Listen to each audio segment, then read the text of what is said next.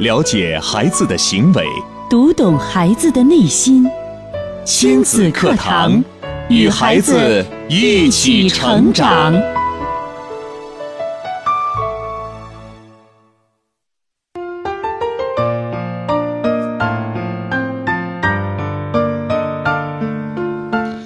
听亲子课堂，做智慧父母。欢迎大家锁定频率，收听我省首档以心理学为基础的亲子教育节目《亲子课堂》。各位好，我是博文。亲子课堂近日关注音乐剧的魅力，交响童话。主讲嘉宾张文珠老师。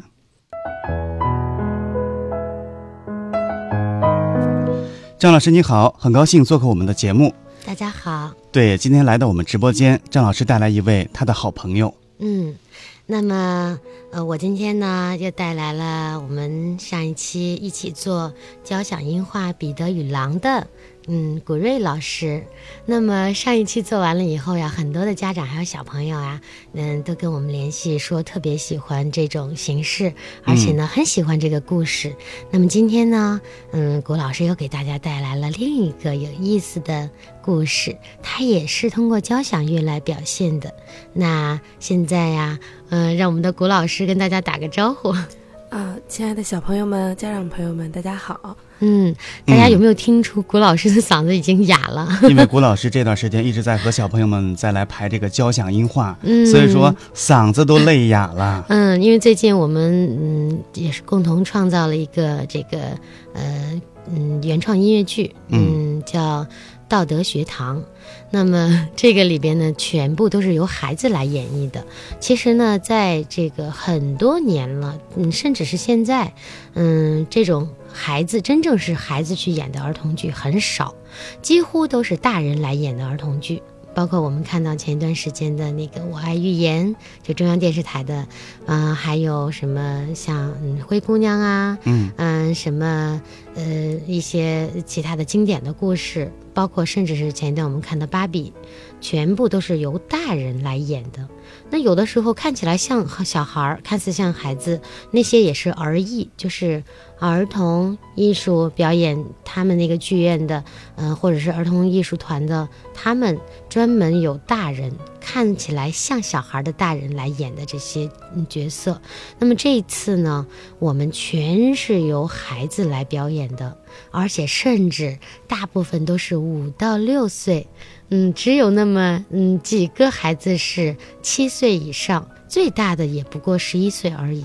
对，嗯，嗯。那么嗯，要给他们排练，其实是一件很挑战的事情，嗯，而且是一件很真的很辛苦的事情。很多家长也许说会很诧异，音乐剧特别有魅力，是需要大人经过多年的训练才能完成，嗯，要听还会跳，还要演，嗯还要唱。小孩子五六岁，他能掌握吗？嗯，这个就是我要说到的，真的音乐剧很有魅力。嗯，在我们这段排练的过程中，你能看到一个孩子的蜕变，真的是蜕变。有一个孩子啊，就是他来的时候，嗯，我们的一个家长他说：“哎，我们这个孩子呀，能不能和另外一个孩子他们两个分开排练？因为我害怕他们两个打架，害怕他们两个嗯就是不注意排练。”我说没关系，你相信我们老师的能力哈，因为我们要排剧，肯定要大家在一起。如果单独把它分开，他就没有这个氛围了。嗯，那么呃嗯，这个孩子呢，从排练第一天，哎，他就嗯。他就很注意关注这个故事情节，然后我给他分了一个角色，因为他年龄还相对还大一点，八岁多，将近九岁了。我就问他，我说这样，我给你一个角色比较难的角色，你来演一演试试。然后他就哎跟着我一边说一边演。后来他说：“老师，我真的记不住词。”我说那没关系，但是呢，你会发现这个孩子根本不像他的家长给他贴的标签一样那么的皮，那么的就是呃不注意力不集中，而是他很集中。他觉得这件事情哦，我有我很有意思，我要加入进来。那么从我们的接下来的这些排练中，你会发现后来呢就给他了一个相相对简单的角色。哎，昨天呢有一个宝贝他没有他请假了没有来。这个孩子呢，他就说：“哎，老师，我可以演他的角色。”我说：“你真的可以吗？”他说：“可以呀、台词全记得。”哇，我就震惊了。当我震惊的同时，我发现其实这一个这是剧组里边的所有的孩子，这些词他们都会。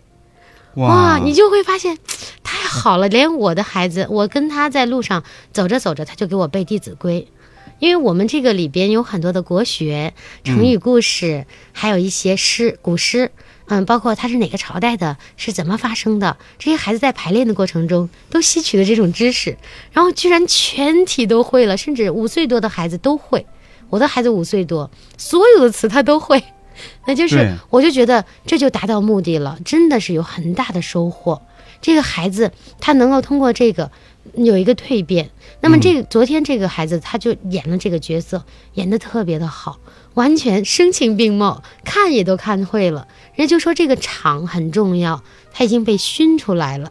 嗯嗯，接下来呢，我们的孩子其实已经现在嗯已经有一些上道了，叫我们行内的话。那么一这嗯一开始呢都是嗯各排各的哦，我知道我这个词我什么时候演，嗯，而且我们这回的这个这个词呢是提前。就是前天在排练的时候，因为没有那么多胸麦嘛，效果也不一定好，我们就把它录下来。孩子呢，他们说台词的时候，这个踩点儿，甚至换衣服，都要跟着这个音乐和这个同期的同期声一起去走。如果赶不上这个点儿，可能那个音声音已经出来了，你还没有走到这个位置。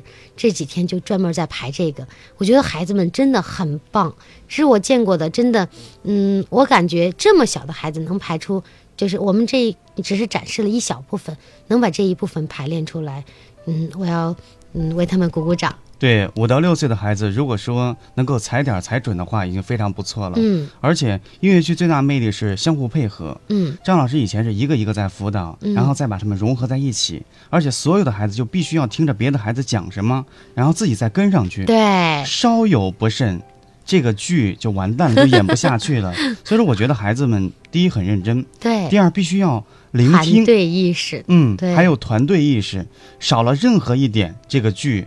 就会演黄了。对，那天有一个家长还说：“哎，他说我在给我孩子，嗯，过来就是让孩子来演这个剧的时候，嗯，其实我还在想，哎呀，嗯，我就是想找个地方给他玩儿，嗯，但是他说每天我的孩子回去都很开心，跟我说我们今天学这个了，我们今天学那个了，因为他真的需要声台形表。什么叫声台形表呢？它需要有很好的要唱啊，要有音准，然后呢还需要有舞蹈。”嗯，舞蹈完了以后，台词也就是我们的语言功底，这些都具备以后，还要演，还要对手戏，这个团队意识，包括刚才博文说的他们的聆听，他们需要哎，嗯，一心多用，然后呢，哎，会会有一些这种在舞台上这种展示，然后也会自信，各方面的，我都觉得我们的孩子从我第一次见到他们和现在。嗯，真的有很大的进步，而且换了一个人。对，张老师刚才提到一个字“玩儿”，我觉得。玩儿是不一样的，嗯，玩儿有低级的玩儿和高级的玩儿。嗯，你让孩子买一个 iPad 在那玩儿，也叫玩儿；你让孩子加入音乐剧去锻炼，也是一种玩的方法。从玩儿中又学到了很多知识。对，我觉得这是一种比较高级的玩法。对，我觉得孩子们这一段时间，嗯，除了这个，嗯，排音乐剧，那么像昨天我们排走位，孩子们真的。呃，具备一个专业演员的素质了。从早上一直排到了下午，中午只是吃了点饭，然后休息了那么短短的一个小时。嗯，孩子们昨天真的累得筋疲力尽了。这对于孩子而言也是一种磨练。对，他们生活中没有遇到这种情况。孩子说：“我饿了，妈妈一立刻把饭给端在面前吃吧。”好，今天必须要练好，练好这一段之后，咱们才再吃饭，再休息。所以说，这对于孩子而言是一种进步。对，绝对是一种磨练。而且每个孩子都知道自己要干什么了。嗯，你看他们平时再打闹再玩儿，我只要跟他们说，我们接下来要排练了，赶紧进教室。孩子们进到那个里边，我们音乐一起，马上孩子们就知道该干什么了，还是不错。而且，嗯，有些孩子，你看那四五岁的孩子，累的，哎呀，妈妈我困了，就躺在妈妈怀里边稍微睡一会儿，然后接着去排练。哎呀，真的让我感觉很。嗯，心里边很开心，我就觉得我们的从娃娃抓起的这一代啊，真的已经很有希望。他们这个不是因为他们以后要走艺术的道路，而是这种嗯，包括他们的情商的培养，包括他们团队意识的培养，甚至学习能力的提高，我嗯，我都觉得会有很大的帮助。那么他这个，嗯，比如说我们之嗯中间会有一个曹冲称象，那么通过曹冲称象，昨天我的女儿就在问我妈妈，在古代的时候真的有曹冲这个小孩吗？我说真的有啊。她说哇，他太厉害了。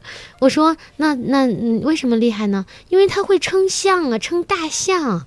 嗯，那个而且他我说那你知道他的爸爸是谁吗？他说知道呀，他的父亲叫曹操。哎呀，知道很多，而且我还跟他讲，那曹操是哪个时代的人呢？我就开始跟他讲。嗯，哎，小孩觉得很有意思，因为他身临其境了。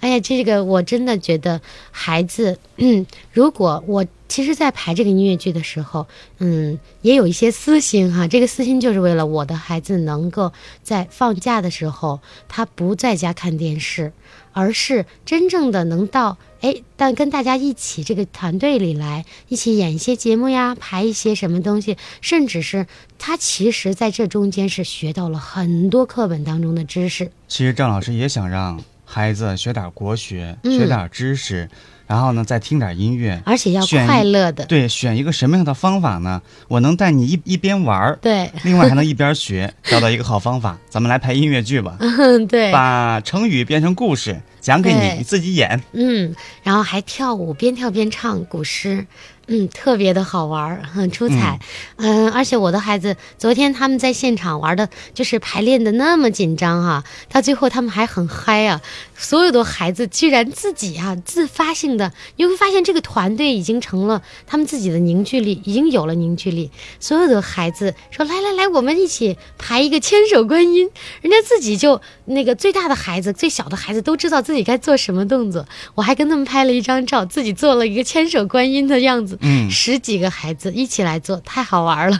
这是一种团队凝聚力的一个形成。对 嗯，这个形成是和音乐剧的排练是分不开的。对，连家长，我们的家长也都昨天也都投入进去了，因为后来我们就跟家长说，我们说呀，你到现场，因为有一个换场的时间，他们有的孩子可能需要换三次衣服，那么这个呢，家长说我们能帮忙吗？我说可以，太好了，如果能帮我们忙，然后就帮助孩子换衣服。在这个过程中啊，家家长看到我们排练的这个过程很真的很很辛苦，而且呢，需要嗯维持孩子的纪律，因为有的太真的还还有点小，他可能跑场跑错，跑到东了，跑到西了，家长都跟我们一起，哎，你们能听点话啊，一定要听老师的，你看看谷老师的嗓子都喊哑了，嗯嗯，家长也都身临其境，嗯，家长最后说，哎呀，老师真不容易呀、排这部剧真的很很付出了很多。嗯，嗯，那么今天呢，就请我们谷老师给大家带来的今天另外一部交响音画，那么它是什么呢？嗯，由我们谷老师告诉大家。今天呢，为大家其实带来了一个非常有意思的，而且非常著名的一个交响音画，就是《天鹅湖》。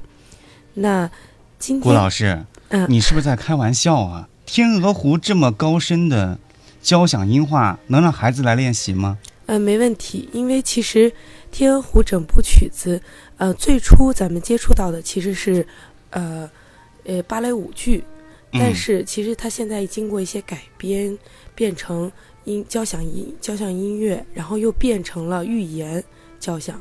但是我们的孩子不会跳芭蕾舞啊。啊、我们不需要会跳芭蕾舞，我们只需要去听它里面的音乐，而身临其境的去感受这个故事就可以了。哇，这明显提高我们的音乐修养，让我们来听故事，然后呢，听里面的音乐的一些旋律，是的这是很多成年人都感受不到的这种比较高雅音乐的魅力。嗯，是，因为呃，嗯其实现在很多孩子对这种音乐的接触能力非常的快，呃，他们能很快的辨别出每种不同的音色、音调以及呃乐器的一些声音，所以孩子其实比大人的呃这个触感会更强烈一点。嗯，所以说，这种非常高雅的音乐要从娃娃开始抓起。是的，嗯，郭老师会用《天鹅湖》的这样一个音乐陪伴一个故事讲给大家，让小朋友在感受这个天鹅湖的音乐魅力的同时，然后又能听到天鹅湖里面的故事。对，好，我们一起来感受一下儿童歌曲《天鹅湖》。呃，契诃夫从小就非常非常喜欢天鹅。那在长大后，他就非常想去看一下天鹅湖的样子。于是呢，有一天，他便和侍从偷偷的去森林里打猎。来到湖湖边后，发现风景非常的优美。啊，这个时候大家可以听到这个缓慢的音乐声，就是他们在呃小路中看到优美的风景。湖面上突然传来飞来了很多天鹅，在水中嬉戏。这个时候，王子就说道。想不到有这么美的湖，啊！侍从呢就非常的，呃，想去打猎，他并没有说像王子一样欣赏了天鹅。这个时候，湖中央有一只天鹅在优美的游动着、跳跃着。夜幕慢慢的降临了，大家可以听到这个时候音乐会渐渐的弱了下来。那夜幕降临的时候。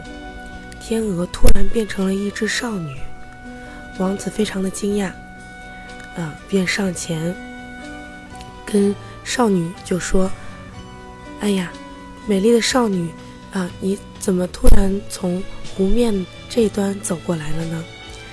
少女看到了王子，非常的伤心，流下了眼泪，对王子说：“你你是谁？”为什么来到湖边？啊，王子向他自我介绍说：“我叫齐格夫。你有什么困难？我希望能帮上你。”这个时候，大家可以听到这个音乐中有一点急促感，是公主非常的忧虑，非常的害怕。公主就回答道：“我叫兰妮公主，我和我的侍女受到了巫师罗特巴的诅咒。”才变成了天鹅，啊！这个时候，大家听到的这个音乐中，带有一点忧伤、缓慢。天鹅继续说道：“我们变成天鹅，白天是天鹅，只有到了傍晚才能变回人形，所以你才能看到我。”啊！兰妮公主边说边流泪。这个时候，音乐。慢慢的渐缓下来。嗯，郭老师今天通过《天鹅湖》这样一个音乐，给大家讲了一个天鹅湖的故事。其实很多人对于天鹅湖的故事呢，都不是那么了解。今天听完之后，孩子也了解了。在我们下次去看天鹅湖的时候，去用这个故事的脉络来一点一滴的来了解。我相信孩子们在听的时候呢，不但听到了故事，而且感受到天鹅湖整个音乐的一个。魅力所在。对，其实孩子呢，有的时候我们感觉他在听故事，那他听完这一遍以后，他会跟他妈妈说：“妈妈，我还要再听一遍。”其实，在他在听第二遍的时候。他是在听里边的音乐了，甚至听第三遍还能听出来里边有什么样的乐器，啊，那听第四遍的时候，他就能听出起里边的起承转合和故事发生到哪儿了。哦，你在不跟他讲这个故事的，嗯，那个第四遍的时候，你不用跟孩子讲故事，孩子就会跟你讲出这个故事。哦，到这点儿，他说啊，这点儿是那个呃，巫师出现了啊，到这点儿是王子出现了哦，到这一段呢是天鹅在河水上漫步了，这个都是孩子能够真正能够体会到，甚至是学习到的。为什么说我们这个艺术呢是从小熏陶的？因为艺术它有了这种艺术的修养以后，它的各方面的能力都会提升的。嗯，而且我觉得是这样，嗯，因为柴可夫斯基呢，他原来写这个，嗯，不是天鹅湖的时候写的不是交响乐，而是钢琴曲。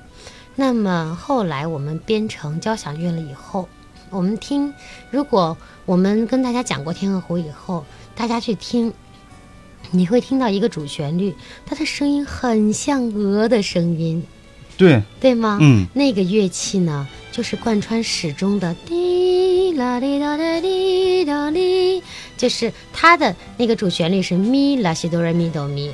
那这一段呢，是一个一个就是交响乐也好，或者作曲家也好，他做每一段音乐的时候都有一个动机。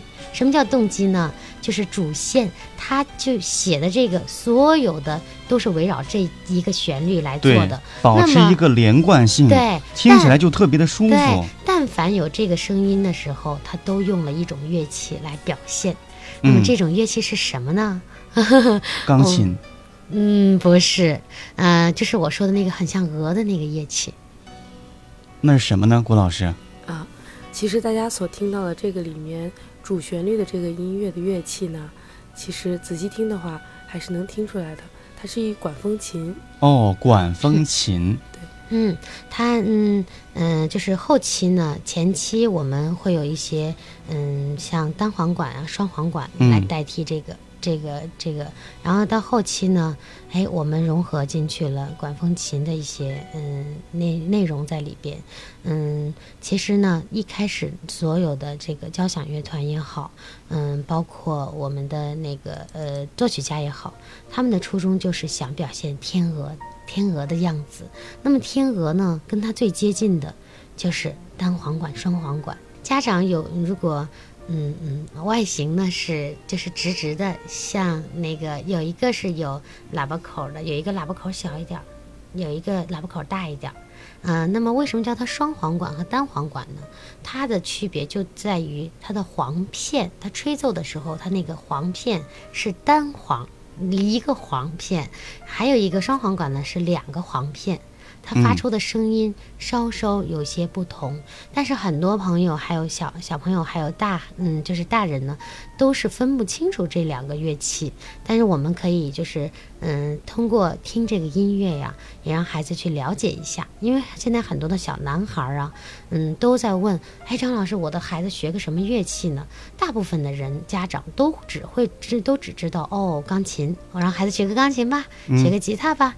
其实殊不知有很多很多的乐器可以学。对，可能很多家长对于这个乐器的理解、了解并不是那么多。对，我们只知道钢琴、手风琴、对，口琴，对，别的东西好像都不是那么了解。嗯，那么就像这个单簧管和双簧管呢，也是男孩子学习的最佳的一个乐器，因为它很便携，便携式的，它像长笛一样，女孩学长笛很优雅、很漂亮，然后随身携带着。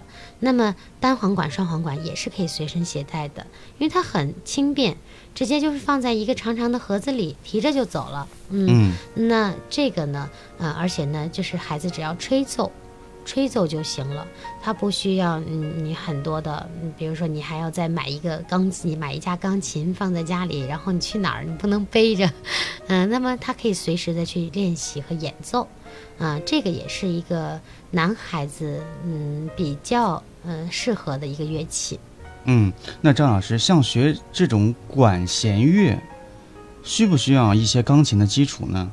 嗯，还是先学管弦乐再学钢琴，还是先学钢琴再学管弦乐呢？嗯，其实呢，这个嗯是两个概念。为什么呢？嗯，如果你要学习钢琴的话，那么你就去学习钢琴。对于孩子来说，他第一次接触到乐器都不都对于他来说都不难。如果你给他说哦，嗯，钢琴是乐器之王，你就直接学钢琴吧。那乐器之王的意思就是所有乐器，钢琴里边它是王。那么为什么？因为它有八十八个键，有八十八个音，那么它可以演奏出很丰富的音律来。嗯，那如果我们说，呃，现在小提琴是弦乐之王。那如果你想说孩子，那你就学小提琴吧。如果我我认为哈，因为我已经就是学了这么多年的音乐，所以我感觉哦，小提琴对于我来说，小提琴是最难的弦乐，我就不建议孩子学。但是你要真是从他一接触到这个乐器的时候，你就让他去学这个乐器，哎，他不觉得难了。他也就觉得挺好，那我就是跟接触到一个呃新鲜的东西，就像我们教外语一样，你一直跟孩子说 paper paper paper，然后你去呃哗啦哗啦发出声音，孩子也就知道了。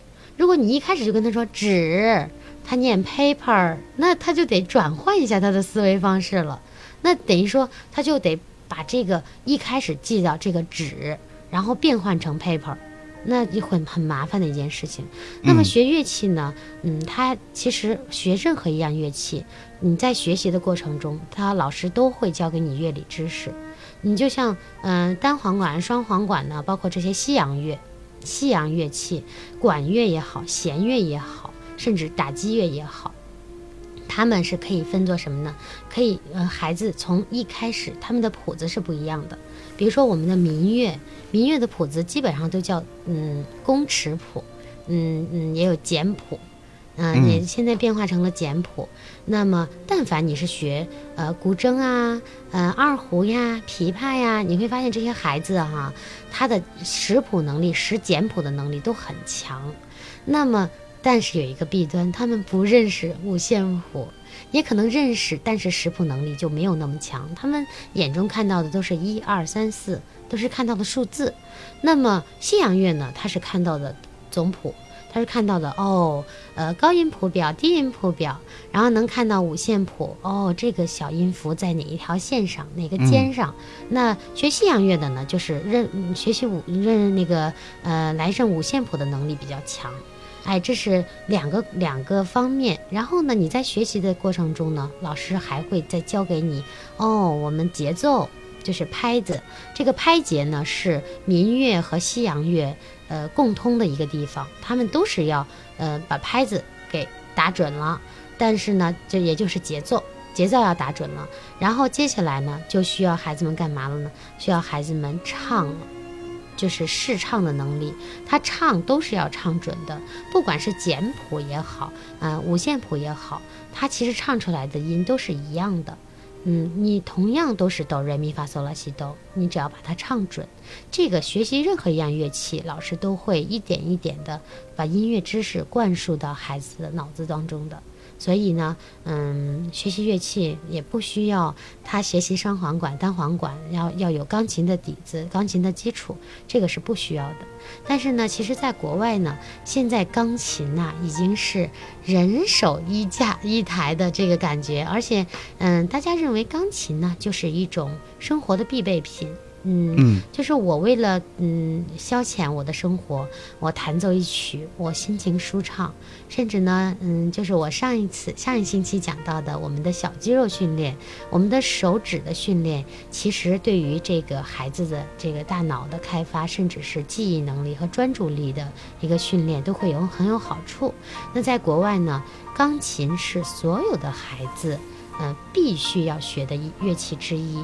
对，可能说我们对于孩子的艺术熏陶呢，并不是说让孩子以后成为一个钢琴家，嗯而是让他们产生兴趣，能够锻炼自己的肌肉群，锻炼自己的大脑，嗯能够有一个业余的一个爱好，对。让生活有情趣就可以了。对对，嗯，那么，嗯、我们又提到今天这个天鹅湖，天鹅湖里边呢，刚才嗯，那个博文虽然不知道在哪一点儿发生发出了那个像鹅一样的那个乐器的声音，但是，哎，我一说到，你会有一些印象。对，那孩子也是同样的。